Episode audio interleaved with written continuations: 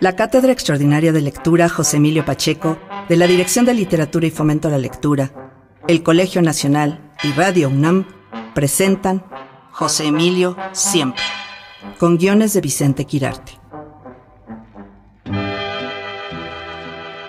Hoy, José Emilio Pacheco por él mismo. En la página 45 de Las batallas en el desierto, uno de nuestros escasos libros clásicos que gozan de fama, pero además de numerosos y cada vez más jóvenes lectores, José Emilio Pacheco retrata a Carlos, ese niño héroe que se atreve a entrar en el más solitario de los combates.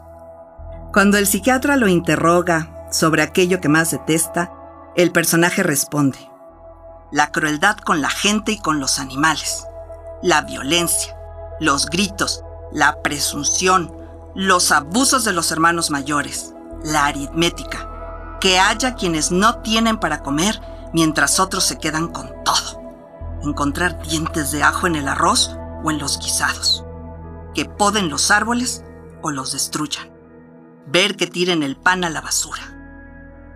Quien conoce la obra de José Emilio Pacheco o disfrutó del privilegio de su cercanía, puede hallar en las características anteriores un retrato del autor la personalidad de Carlos, el niño que en su edad adulta tiene el valor de recordar, es un resumen de los valores defendidos por José Emilio Pacheco, esos que lo llevaron a construir una escritura que admite varias fraternidades, pero al final nos deja con la sensación de estar ante un estilo que, por diversos motivos, hacemos inmediatamente nuestro.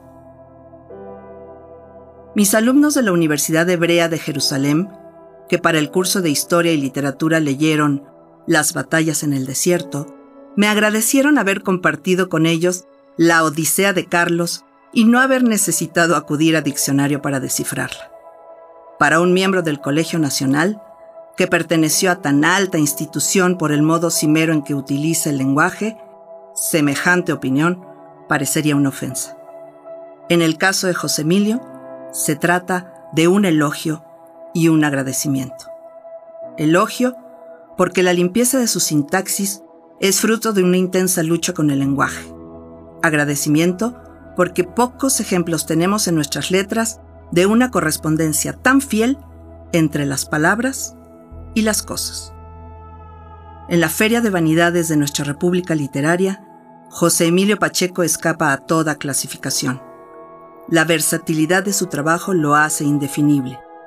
No concedió entrevistas, casi nunca presentó sus libros, se negó rotunda y valientemente a responder encuestas sobre temas de los que se espera que el escritor sepa todo. La modestia fue su principal enemiga, pero también el arma que se vuelve contra quienes, en busca de elementos para criticarlo, lo quisieron más mundano, más débil, más expuesto a las mezquindades de nuestro, en ocasiones, tan innoble oficio. Con el ejemplo de su vida y de su obra, José Emilio Pacheco nos enseña a ser mejores, a respetarnos y respetar la existencia, a vivir con mayor integridad la breve aventura que nos corresponde, en esta molécula de esplendor y miseria que llamamos la Tierra. Texto Vicente Quirarte. Voces Mariana Morales Guerra y Benito Taibo. Productora Ivonne Gallardo. Controles técnicos Francisco Chamorro. En colaboración con el Colegio Nacional. Dirección de Literatura y Fomento a la Lectura. Coordinación de Difusión Cultural UNAM. Cátedra Extraordinaria de Lectura José Emilio Pacheco. Radio UNAM. Experiencia Sonora.